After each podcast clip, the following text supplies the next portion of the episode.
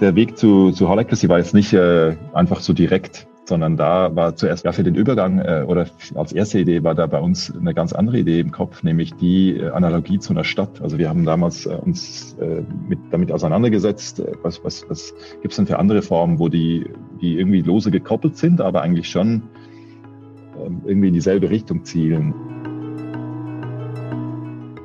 Das äh, soll es einfacher machen zu entscheiden eben äh, vorwärts zu kommen, immer im Bewusstsein dessen, dass es eben nicht die, vielleicht nicht die perfekte Lösung ist, aber ein guter nächster Schritt und dass der nächste gute Schritt ja eigentlich um die Ecke ist. Also der wird sowieso kommen und der wird uns weiterbringen wieder. Und irgendwo strebt man, denke ich, immer Richtung Perfektion, aber man ist sich bewusst, das sind ganz viele kleine Schritte, die einfach äh, den Weg weisen. Inside Impact. Der Podcast mit Wirkung. Hallo und herzlich willkommen zurück zu Inside Impact, dem Podcast mit Wirkung des Social Entrepreneurship Centers der Wirtschaftsuniversität Wien. Mein Name ist Martin und ich freue mich sehr, euch heute wieder zu dieser Folge begrüßen zu dürfen. Ja, und mit dieser Folge kommen wir schon langsam zum Abschluss unseres Schwerpunkts zirkuläre Organisationsformen. Wir haben schon von Christian Rüther und Florentine Meyer gehört. Wir haben auch schon in unserem Podcast die Creamont-Schule besucht. Und heute sehen wir uns das Thema Holacracy noch einmal ganz genau an. Wir, das bin natürlich nicht nur ich, ich habe mir Unterstützung geholt von Pascal Dulex. Pascal Dulex ist Culture Coach and Creative Director bei Freitag. Was Freitag macht, was er bei Freitag macht und was Holacracy damit zu tun hat, das werden wir uns jetzt genauer an. Viel Spaß!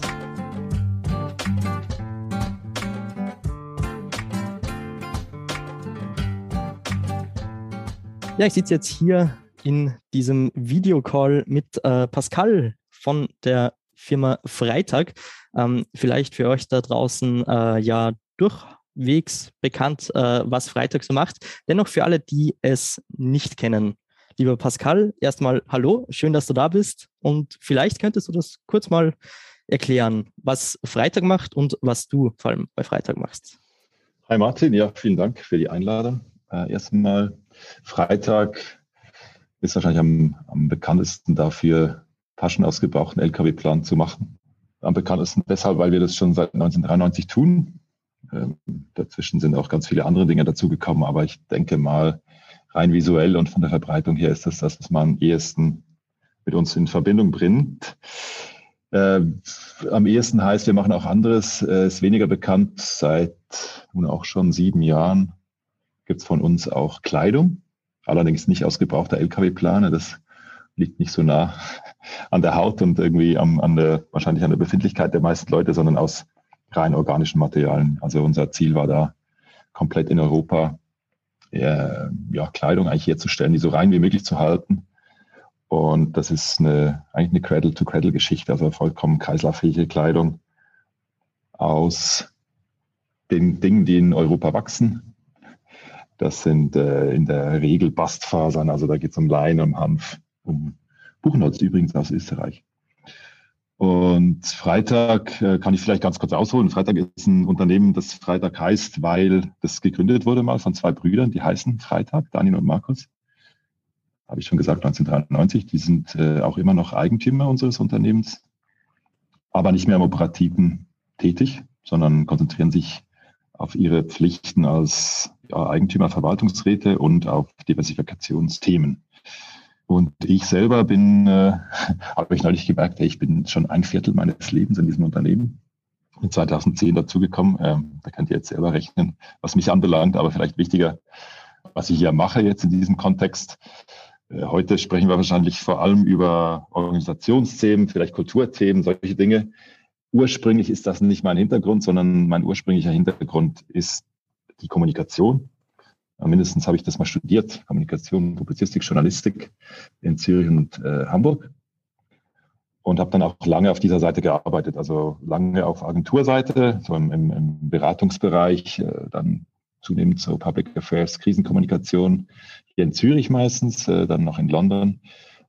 und habe mich dann irgendwann entschieden, dass ich meine Zeit äh, irgendwo verbringen will, wo ich wirklich das Gefühl habe, ey, da, da möchte ich die auch verbringen. Äh, da ähm, suche ich irgendwie was, was, was ich, äh, ja, was ich vielleicht noch mehr fühle, als äh, beratend tätig zu sein für eine Reihe von Unternehmen, die mir mal näher liegen und mal vielleicht wenig näher.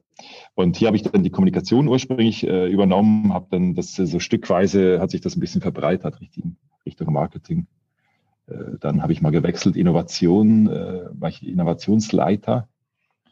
Das ist auch schon eine Weile her. Und dann, äh, damals war man eine Geschäftsleitung von so sieben Leuten und da lief dann einiges so ein bisschen nicht mehr ganz so rund, wie es eigentlich sollte. Und es gab eine größere Organisationsentwicklung und da bin ich dann auch in dieses Feld eigentlich reingekommen. Also das, das ist jetzt auch schon ein paar Jahre her, das war so 2014, 15.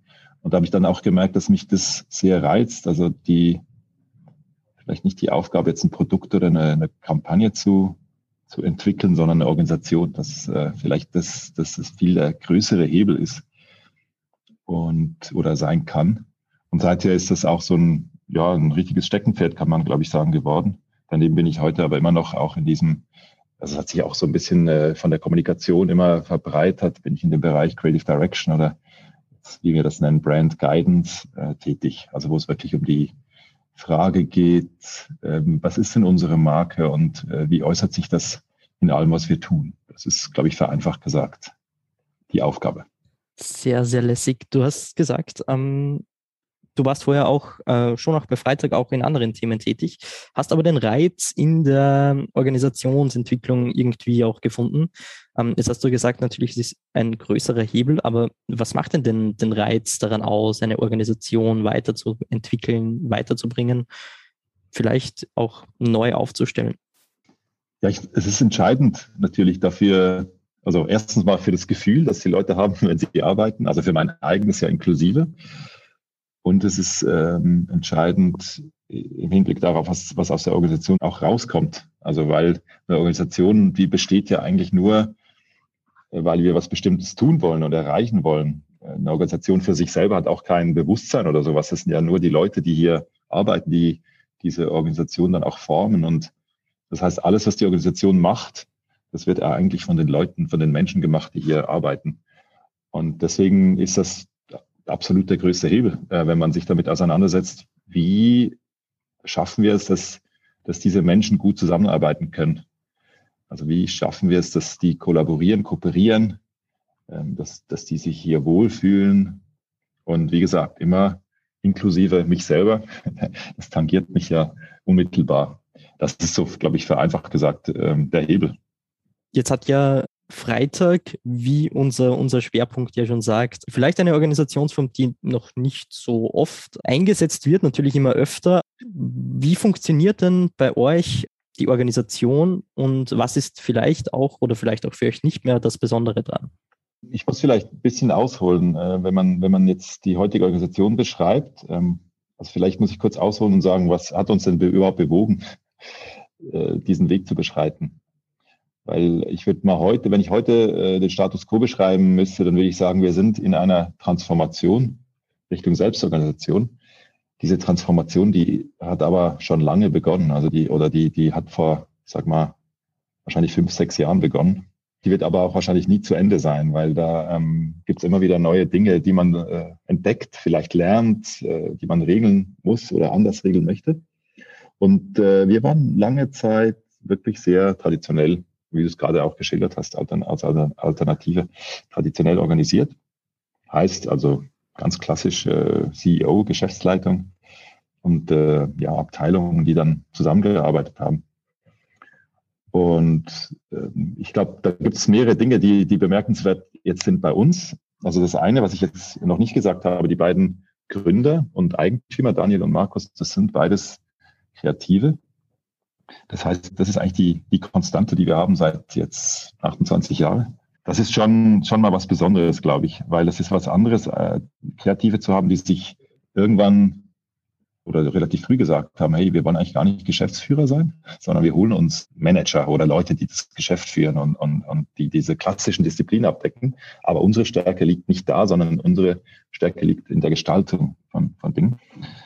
Ähm, also das ist das eine, was speziell ist. Und das andere, glaube ich schon, dass das auch ein Mindset ist, das Gestalterische, was man heute auch stark spürt. Also im Moment all die wirklich ganz, ganz großen Herausforderungen, die wir haben, die haben mit Gestaltung auch zu tun oder die Lösung hat mit Gestaltung zu tun. Man muss irgendwie Dinge, Prozesse äh, neu gestalten.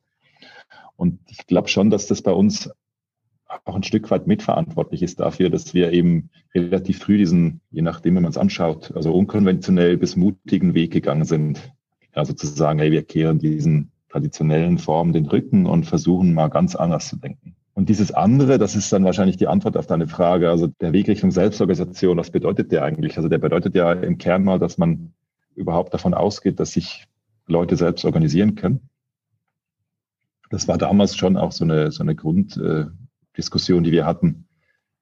Und damit einhergehend halt schon die Beobachtung, die Leute sind ja fähig, also jetzt mal abseits des Berufslebens, sich selber zu organisieren. Also es gibt ja kaum Leute, die das nicht tun. Und das ist eigentlich äh, ganz normal. Aber wenn man dann in die Arbeitsumgebung kommt, dann wird das meist verlassen und dann äh, gibt es irgendwelche ja, Gründe, meist wahrscheinlich tradierte, irgendwie in der Vergangenheit liegende, wieso das jetzt äh, anders sein soll. Äh, gleichzeitig ist aber für uns als kleines Unternehmen die Umgebung immer äh, über die Jahre schon anspruchsvoller geworden. Also wir sind, wir sind 250 Leute, äh, die Mehrzahl sitzt in Zürich, aber wir haben eine ziemlich hohe Komplexität im Unternehmen. Also wir sind äh, weltweit fast tätig. Wir setzen uns oder ents entsprechend sind wir mit ganz unterschiedlichen äh, Entwicklungen oder auch kurzfristigen immer wieder konfrontiert. Also vereinfacht gesagt ist das wahrscheinlich schon diese Erkenntnis, dass diese Komplexität irgendwann wahnsinnig anspruchsvoll wird, für eine kleine Gruppe von Menschen ähm, zu handeln. So. Und das war damals, glaube ich, mit ausschlaggebend, dass wir uns gesagt haben, hey, eigentlich müssten wir doch von diesen, sage jetzt mal, sieben Köpfen in der Geschäftsleitung eher umschwenken und sagen, lass uns so die ganze Intelligenz der Organisation anzapfen. Und dann war die Frage vor allem, ja, wie machen wir denn das am schlausten?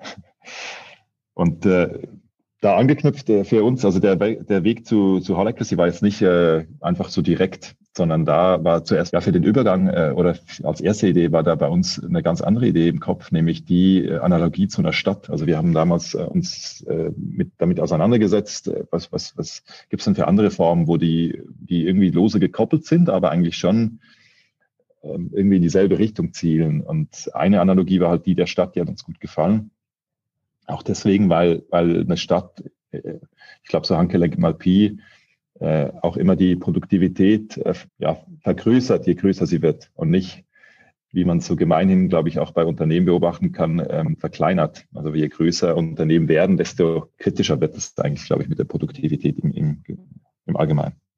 Ja, das, und deswegen haben wir uns erstmal an der Stadt orientiert und da ähm, uns versucht, entsprechend aufzustellen. Du hast jetzt erwähnt, ihr habt dann nach dieser, dieser Stadtanalogie euch auch für Holacracy ähm, als Unternehmensorganisationsform äh, entschieden. Vielleicht könntest du ganz kurz die wichtigsten Eckpunkte davon erklären. Was ist Holacracy genau? Wie funktioniert das? Und vor allem, wie funktioniert das auch bei euch? Bei der Stadt war, war das so, dass wir ganz viele Dinge selber gesucht oder entwickelt haben, ähm, wo wir auch teilweise dann gescheitert sind, die, die wieder auch schon im Verdacht hatten, dass die irgendwo existieren. Kann ja nicht sein, dass man irgendwie als, als Zürcher äh, Kleinunternehmen als einziges mit solchen Fragen konfrontiert ist. Und äh, dann sind wir auf Holacracy irgendwann gestoßen und haben gemerkt, ja, das ist eigentlich ein, ein Modell oder sag mal Soziokratie im Allgemeinen, die, die sich schon mit ganz vielen Fragen auseinandergesetzt hat. Und Jetzt vereinfacht gesagt, also Holacracy erstmal gibt's nur, weil es, äh, weil sich jemand mal äh, Gedanken zur Soziokratie gemacht hat, die, die ja wesentlich älter sind. Und Holacracy ist in dem Sinne eigentlich eine, eine gewisse Form der Soziokratie, eine gewisse Ausprägung, die halt auch noch äh, mehr oder weniger getrademarkt wurde.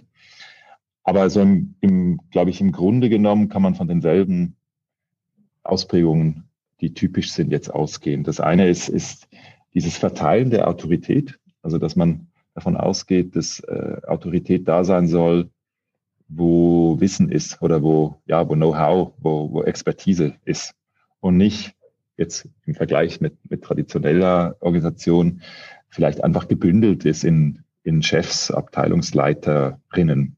was auch immer, eine Person. Sondern das ist eigentlich eher so, dass dann das zweite in Rollen vielleicht auch organisiert ist. Also eine typische, ähm, typische Eigenschaft von diesem System ist, dass sie in Kreisen und Rollen äh, organisiert sind. Und diese Kreise, äh, das ist ein weiteres Merkmal, die sind üblicherweise doppelt verlinkt. Also da gibt es äh, so eine Ausgangs- und Eingangslogik, grob gesagt. Ähm, und dann gibt es weitere Dinge. Äh, eines ist, dass die Produktivität äh, dieser Kreise oder der Organisation insgesamt äh, zum Beispiel gefördert werden soll, indem man nicht die perfekte Lösung jeweils sucht, sondern eigentlich die naheliegendste oder die, auf die sich alle einigen können. Und einigen, das ist ganz zentral, heißt eben nicht, dass sich alle einig sind im Sinne, wir haben Konsens, also wir sind alle ein und derselben Meinung, sondern wir haben also sprachlich ein bisschen gewöhnungsbedürftig, aber eher Konsent. Also eigentlich ist es eher so, ähm, niemand sieht einen triftigen Grund, weshalb diese Änderung kein gangbarer Weg wäre. So, ne? Und das äh, soll es einfacher machen zu entscheiden und eben äh, vorwärts zu kommen, immer im Bewusstsein dessen, dass es eben nicht die, vielleicht nicht die perfekte Lösung ist, aber ein guter nächster Schritt und dass der nächste gute Schritt ja eigentlich um die Ecke ist. Also der wird sowieso kommen und der wird uns weiterbringen wieder. Und irgendwo strebt man, denke ich, immer Richtung Perfektion, aber man ist sich bewusst, das sind ganz viele kleine Schritte, die einfach äh, den Weg weisen. Das heißt, einer der, der wichtigsten Eckpunkte ist auch ähm, neben den, den Rollen, den Kreisen, wie du gesagt hast, diese, finde ich, sehr, sehr interessante Entscheidungsfindung, nämlich die, die Abwesenheit von Dissens in Wirklichkeit. Also wenn nichts wirklich Triftiges dagegen spricht ähm, in einer Entscheidungsfindung und es naheliegend ist, dann macht man das einfach. Wird man dadurch irgendwie auch schneller in der Entscheidungsfindung? Klassisches Business äh, Speech agiler? Idealerweise ja. äh, auf jetzt nach fünf Jahren äh, würde ich sagen, hat aber bei uns nicht immer so funktioniert oder funktioniert nicht immer so, ist von vielen Dingen abhängig. Ähm, das eine ist ja, dass, dass man dieses Bewusstsein hat. Das ist ja fast schon so ein, wieder ein Mindset eigentlich, wenn man, wie man an Dinge rangeht und dass man sich auch in gewissem Sinne entspannt, wenn man merkt, ah, ich habe eigentlich noch eine bessere Idee, aber es ist jetzt so, dass wir erstmal das umsetzen, was jetzt gerade auf dem Tisch ist. Also eine bessere Idee ist eigentlich nie eine, ein Grund, um was zu stoppen. Sondern das, dann ist man halt aufgefordert, diese bessere Idee, also vielleicht ist sie ja dann besser, vielleicht auch nicht, aber die halt selber dann zu lancieren als nächsten Schritt. Also das ist, glaube ich, dieses Mindset ist ein, eine Voraussetzung. Dann eine andere Voraussetzung ist, dass diese Prozesse äh, immer eine Moderation brauchen. Und in der Moderation, da liegt eine, wirklich eine große Kraft. Das ist mitentscheidend, glaube ich auch, dass man schnell vorankommt. Und dann äh, glaube ich auch, dass man, also Holacracy hat jetzt schon auch so eine, ich sag mal, äh, was ich, was ich noch nicht gesagt habe, sind eigentlich zwei, zwei unterschiedliche Logiken, die da ähm, im Alltag spielen. Das eine ist eigentlich eine, eine Logik, die, die aufs Operative abstellt, also wo man sagt, ich ähm, Englisch vielleicht äh, äh, in the job, also ich bin, befinde mich in meinen Rollen und, und tue meine, meine Arbeit. Und das andere ist on the job, also ich, ich im übertragenen Sinne, ich steige so ein bisschen auf und gucke runter auf die Organisation und überlege mir, ist da noch alles so, wie es sein soll, oder habe ich irgendwo äh, eine Spannung, das ist so ein geflügeltes Wort in Holacracy, also habe ich den Eindruck, da könnte man irgendwie was besser lösen, als es heute ist. Und diese diese, ich sag mal, Dissonanz oder diese, dieser Unterschied zwischen heute und, und dem, was ich mir überlege, was besser sein könnte, äh, das nennt man eben so dieses, ja, diese Spannung, die es dann zu lösen gibt. Und das ist eigentlich eine, eine Eigenschaft auch von, von Holacracy, ähm, die dazu führt, dass man dieselbe Logik, die ich mit diesem äh, zwar nach Perfektion streben, aber einfach gut leben können mit dem Imperfekten, die das auch auf Organisationsebene nimmt. Also und auch sagt, entspann dich mal, du brauchst jetzt nicht das perfekte Organigramm entwickeln, sondern ähm, ich definiere jetzt mal die Instrumente, die dann alle haben, um die Organisation laufend weiterzuentwickeln. Von deiner Frage kam ich jetzt kurz äh, darauf, weil in diesem Prozess ist schon auch ähm, ich sage mal, viel drin, man vielleicht auch mal im, im, Detail so ins Detail ein bisschen abdriften kann. Und ich würde jetzt mal sagen, es zieht ja ein bisschen auf die Produktivität. Ist man denn produktiver schnell im Entscheiden? Im Idealfall habe ich gesagt ja. Und im gegenteiligen Fall kann das natürlich dazu führen, alle haben die gleichen Instrumente in der Hand und können in dem Sinne natürlich auch viel Zeit damit verbringen, Dinge zu, sag mal, schon zu verbessern, die aber vielleicht gar nicht so spielentscheidend sind dann für den Output der Organisation. Und das muss man, glaube ich, ehrlicherweise sagen, gibt's oder gab es bei uns schon auch immer wieder. Und die Kunst liegt dann, glaube ich, schon darin, das auch irgendwie zu sehen, zu benennen und irgendwie gemeinsam einen Weg zu finden, wie man das vielleicht in Zukunft wieder besser macht. Sehr, sehr spannend, ja. Was du jetzt angesprochen hast und was ich ähm, super interessant finde, ist so dieses Thema, welche Learnings gibt es da? Also ich nehme an, so ein ganzes Unternehmen auf ein, eine neue Organisationsstruktur umzustellen, ist ja ein langwieriger Prozess und wer weiß, vielleicht nie abgeschlossen. Äh, aber kannst du da vielleicht ein bisschen aus dem Nähkästchen plaudern? Was, was waren denn da so Dinge, die dich vielleicht auch überrascht haben? Ähm, aber auch ähm, Dinge, die ihr gelernt habt und Dinge, wo du dir denkst, okay, eigentlich sind vielleicht Nachteile entstanden, aber auch irgendwie Dinge, wo du sagst, okay, wow, das funktioniert jetzt so viel besser dadurch. Viele, viele Fragen, ich weiß, aber natürlich ein spannendes Thema. bei, äh, bei den Voraussetzungen, was, was meines Erachtens schon jetzt auch in der Beobachtung von, von äh, anderen Organisationen ähm, eine, eine wichtige Komponente ist, ist, dass man wirklich die absolute Unterstützung spürt der ultimativen Entscheidungsträger. Und das sind bei uns natürlich die Eigentümer. Äh, viele Unternehmen gibt es, die auch dann vielleicht äh, so mal Zellen als, als Experiment so mit Holacracy ähm, ausstatten und dann mal gucken und so. Das stelle ich mir immer schwer vor und das höre ich auch von diesen äh, Leuten in diesen Unternehmen, weil da immer diese, die Frage ist ja, wie anschlussfähig ist denn so eine, so eine Logik, weil die ist ja, steht ja schon im großen Kontrast zu vielen Dingen, die in der, in der traditionellen Organisationsform sind. Und bei uns jetzt äh, war deshalb auch das ein wichtiger, das war eigentlich schon ein Learning aus dieser Stadtgeschichte raus. Also, dass wir erst einmal dieses absolute Commitment brauchen. Dann auch äh, haben wir uns das selber auferlegt in der damals, also mittlerweile ehemaligen Geschäftsleitung, dass wir gesagt haben, wir müssen uns erstmal äh, unter uns da, darüber klar werden, wollen wir das? Und wenn wir das wollen, dann müssen wir uns auch dahinter stellen, auch wenn wir alle viele Fragen haben und Unklarheiten und die auch ähm, also die auch irgendwie besprechen müssen. Also man kann ja dann das nicht einfach äh, ignorieren. Das sind total essentielle Fragen, die sich dann auch quer durchs Unternehmen ziehen.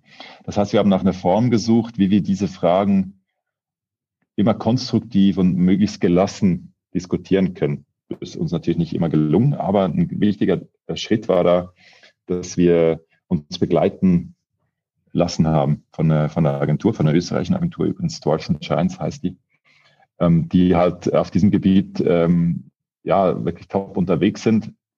Und das war ganz entscheidend, glaube ich, für uns, dass wir alle unsere Ungewissenheiten in der Geschäftsleitung, aber dann auch im gesamten Unternehmen immer an so eine externe Stelle äh, delegieren oder richten konnten. Weil das nimmt ganz viel Spannung aus dem Unternehmen raus, die du wahrscheinlich hast, wenn du selber ähm, Experten etablieren möchtest, weil dann hast du immer so ein bisschen Parteien und äh, also da schwingt halt einfach vieles mit.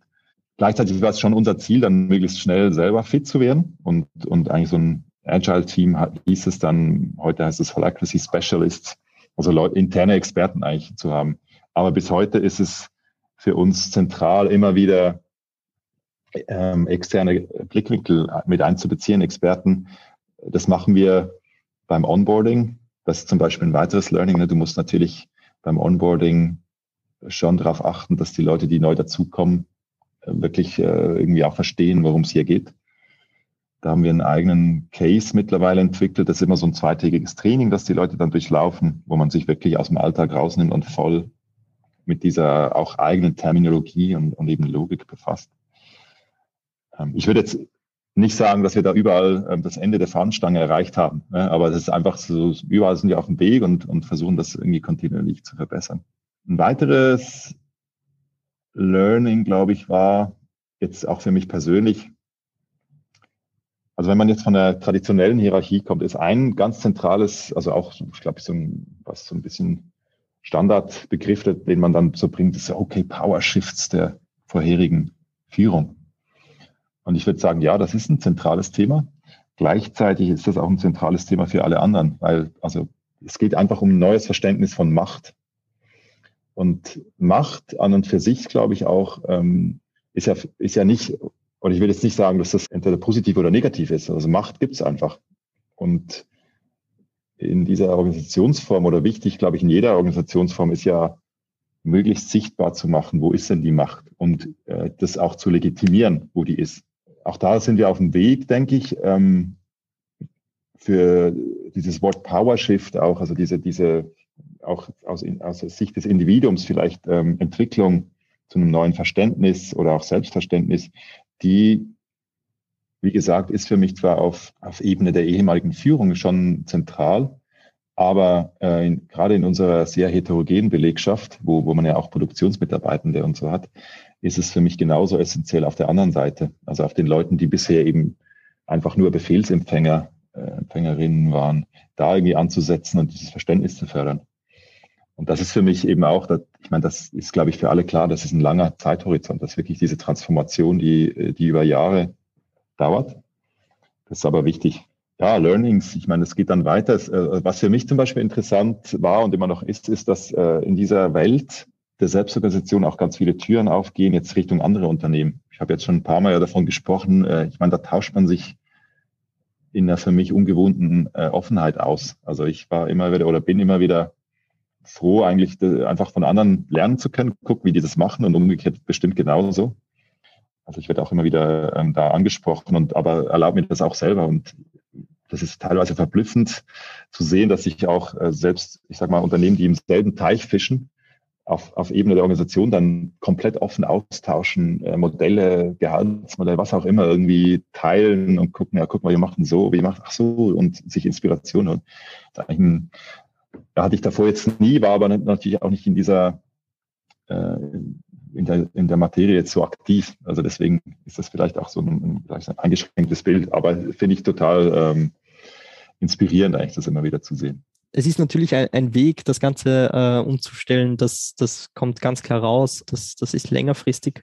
Und du hast natürlich auch gesagt, ähm, beim Onboarding und, und bei, bei allen Mitarbeitenden ist das ja eine Riesenumstellung. Gibt es da irgendwie Tendenzen oder hat es das gegeben, dann nennen wir es Resistenzen dagegen ein bisschen? Also so informelle Strukturen, die da vielleicht aufgetaucht sind, wo dann trotzdem klassisch fünf Leute berichten an einen und dann nennt man das halt auch einen, einen Circle. Oder gab es da irgendwas in die Richtung? Äh, oder ist das einfach nicht aufgetaucht und oder wurde das vielleicht sogar aktiv irgendwie so gut kommuniziert, dass das gar nicht aufgekommen ist? Äh, nee, ist auf jeden Fall ein Thema, das uns aus begleitet seit Einführung. Also seit Einführung, weil ich sage jetzt mal auch von der äh, alten Führung, obersten Führung jetzt nicht alle nur einfach äh, glücklich waren, dass wir diesen Weg beschritten hatten. Ähm, das hat teilweise, also teilweise ist jetzt schon fast zu viel gesagt. Das hat in Einzelfällen dann auch dazu geführt, dass die Leute das Unternehmen verlassen haben. Das waren aber ganz, ganz wenige. Aber gerade ähm, wenn es auf dieser Stufe ist, äh, gibt es natürlich viel, viel Diskussionsbedarf. Also kreiert das viel, viel, äh, ja, sag mal, Spannungen rund um eben auch das Verständnis, wo wollen wir denn eigentlich hin? Und ich glaube, äh, das wird uns immer begleiten, weil das ist Teil, also gerade wenn man irgendwie auch wächst und immer wieder neue Leute quer reinkommen, das ist einfach Teil des Menschen. Also ich glaube, dahinter, hinter diesen, diesen Spannungen steht ja ganz häufig auch die, die Frage, ja, wer bin ich denn eigentlich oder wie äh, sehe ich denn meine Person, Persönlichkeit jetzt im Kontext dieses Kollektivs, das ich da sehe? Ist, es, äh, ist das eher eine egozentrierte Herangehensweise oder ein Selbstverständnis, auch jetzt Führungsverständnis oder ist man da weiter und, und sieht eben sich als Teil eines Kollektivs und, und agiert entsprechend? Und da sind wir auch, auch da wieder, da sind wir auf dem Weg und, und gerade diese Themen Führungsverständnis und so, die ähm, sind, sind Themen, die absolut äh, aktuell sind jetzt bei uns, wo wir auch immer wieder Inputs suchen, uns weiterbilden, Leute holen, die mit uns arbeiten, uns austauschen.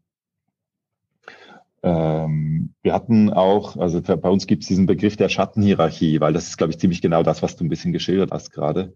Also, dass man eigentlich eine, ein Organigramm hat und dann aber irgendwie gibt es auch noch so informelle Wege, die aber sehr effizient sein können, wenn man sich dann da, ähm, also wenn man in diesem Netzwerk ist.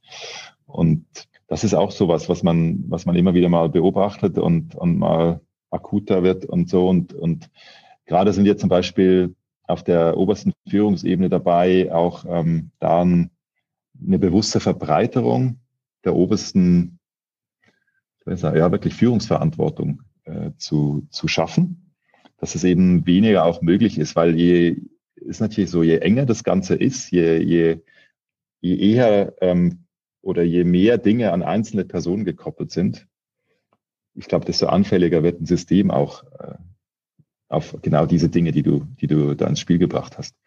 Und unser Weg ähm, geht eindeutig in die andere Richtung, dass wir das äh, bewusst eben zu benennen oder sichtbar zu machen versuchen, weil ähm, auch es gibt, es gibt häufig das Missverständnis, dass äh, Holacracy nicht hierarchisch ist, was aber eben ist ein Missverständnis. Also äh, es ist einfach so, dass die Hierarchie anders organisiert wird oder eben die Autorität, das gefällt mir eigentlich besser, eben verteilt wird und so verteilt wird, dass man sie im Prinzip nicht mehr einfach bündeln kann und sagen kann, okay, ich mache das jetzt, ich hole das wieder zu mir, sondern dass eben das äh, in, in, bei Experten liegt. Ja, das ist, das ist, ist schon fast auch ein bisschen Learning, muss man sagen, dass die, die Begrifflichkeit der Führung oder des Leaders oder der Autorität und so teilweise bei uns sehr, sehr negativ konnotiert war oder vielleicht immer noch ist, aber im Grunde genommen ja gar nicht jetzt äh, oder vielleicht sogar wertfrei ist. Oder ich, man kann es auch umdrehen und sagen, also in, in einem Unternehmen brauchst du Führung. Es geht, es geht nicht ohne. Ähm, das ist jedenfalls meine Überzeugung. Und äh, wichtig ist einfach, dass die eben legitimiert ist, dass es sichtbar ist. Jetzt haben wir viel darüber geredet, wie ihr das bisher gemacht habt. Ähm, wir haben aber auch schon so, so, ein bisschen erarbeitet jetzt. Das ganze Ding ist natürlich ein, ein fortlaufender, vielleicht sogar immer währender Prozess quasi. Wo soll denn die Reise jetzt in nächster Zeit hingehen? Was sind denn so, so Dinge, die, die wichtig sind für euch? Und vielleicht auch basierend darauf, hast du ja vielleicht ein paar Tipps für unsere Hörerinnen und Hörer, wie man denn sowas aufziehen kann. Natürlich ist das ein Riesending, aber vielleicht kannst du ja ein, zwei Sachen, die man besonders beachten muss, irgendwie daraus picken. Ich glaube, wir, wir versuchen, was ich gerade ein bisschen geschildert hatte äh, bezüglich Verbreitung der Führung, wir versuchen, glaube ich, da auch jetzt äh, weitere Alternativen ähm, einzuführen zur, sag mal, personenbezogenen Benennung von oder äh, wie sagt man, also bei Holacracy ist es eigentlich so, dass gewisse auch Führungsrollen in der Regel dann von, von einzelnen Personen bestimmt werden. Okay, du führst es jetzt, also Lead Link heißt die Rolle. Das ist eine dieser, dieser beiden Verlinkungsrollen, die ich anfangs erwähnt hatte. Und da ähm, sind wir gerade dabei, das äh, zu ersetzen durch äh, das Prinzip der, der offenen Wahlen, das eigentlich aus der Soziokratie kommt. Das heißt, dass man eigentlich eine andere Form der Legitimation da noch schafft und eben auch vielleicht das nochmal besser ähm, für die Zukunft schafft, vielleicht auch negative Entwicklungen zu, zu verhindern oder denen vorzubeugen. Dann ist aber, und das ist fast schon eine Überleitung zum anderen Aspekt der Frage, ist es so, dass uns anfangs gar nicht so bewusst war, äh, wo wir, als wir diesen Weg beschritten hatten, was das alles nach sich ziehen kann, wenn man, wenn man sich da mal auf den Weg macht. Also man fängt äh, an, wirklich Prozesse zu überdenken, komplett umzubauen, aber auch eben also Prozesse, die, die weitreichend sind. Äh, da geht es um Feedback-Prozesse zum Beispiel. Ne? Also wie funktioniert das eigentlich? Wie qualifiziert man Leute, wenn man nicht mehr diese personenbezogenen Hierarchien hat? Und da sind wir, ähm, ja, ich glaube, schon ein Stück weit gekommen. Gerade sind wir dabei, OKRs einzuführen, als, als wirklich auch Zielsystem, sagt man, äh, übergreifendes System, das, das auch wieder Transparenz schafft und das vor allem auch im Grunde ein gemeinschaftliches Zielvereinbarungssystem ja ist. Also wo man als Gemeinschaft sagt, okay, das ist einerseits äh, das Ziel und auf der anderen Seite eben verbindliche ähm, Resultate, also messbare Resultate zu formulieren versucht und das dann auch regelmäßig ähm, trackt und, und, und, und prüft, was haben wir denn geschafft.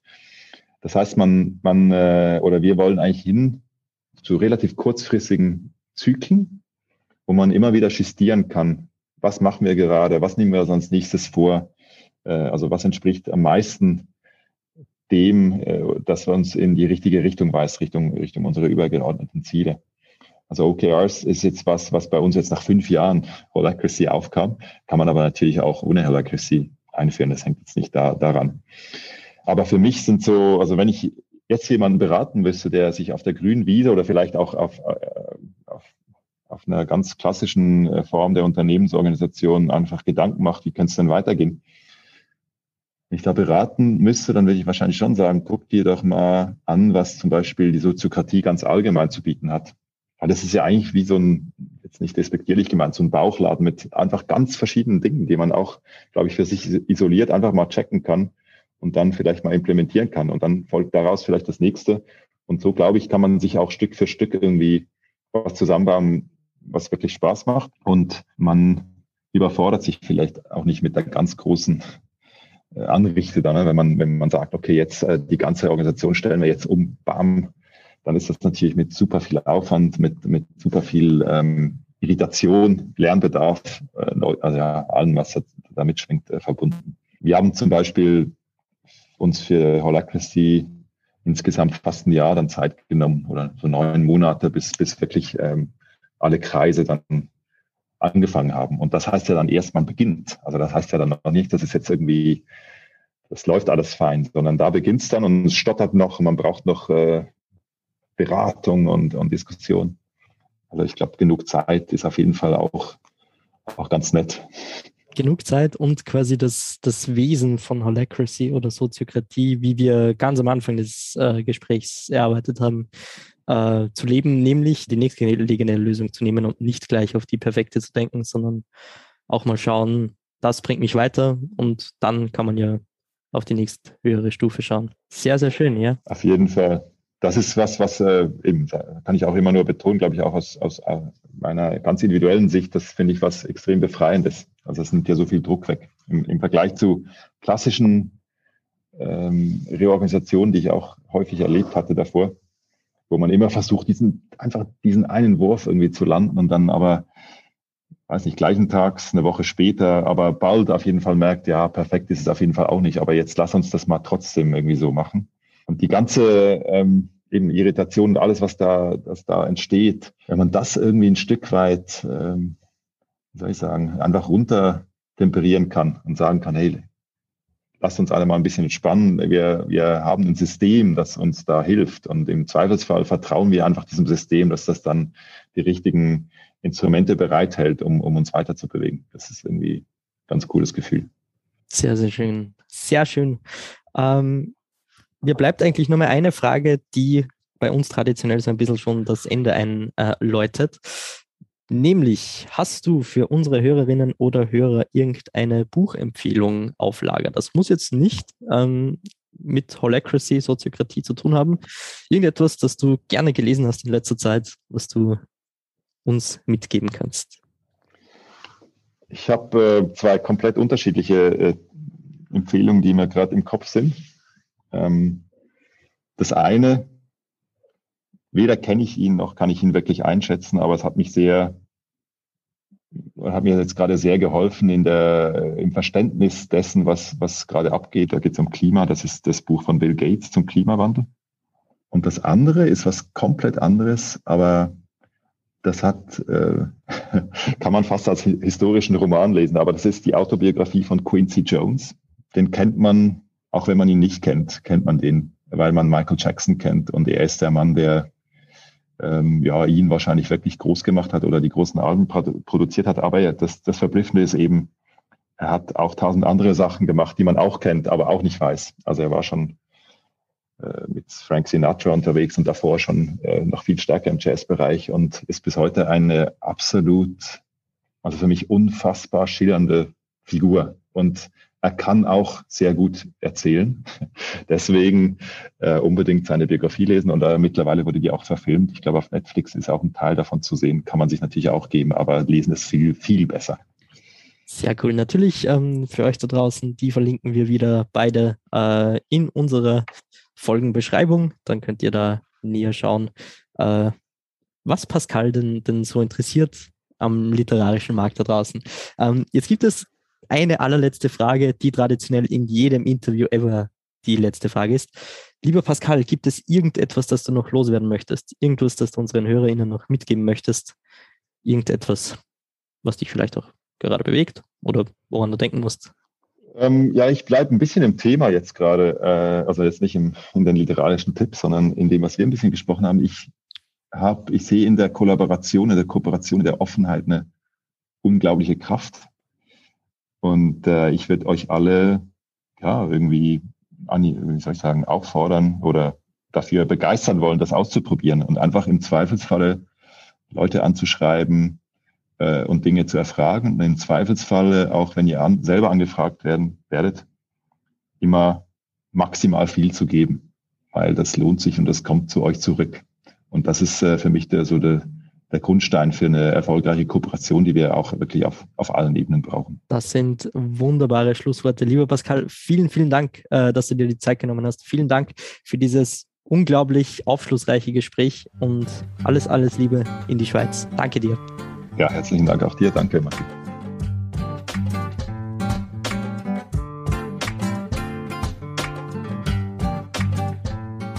Ja, lieber Pascal, nochmals vielen, vielen herzlichen Dank für dieses wunderbare Gespräch und für die Insights, die du uns da bei Inside Impact geliefert hast. Falls ihr uns Feedback geben möchtet, auch das ist natürlich sehr, sehr gerne gesehen. Einerseits könnt ihr uns natürlich sehr gerne bewerten auf der Podcast-Plattform eures Vertrauens, da freuen wir uns sehr.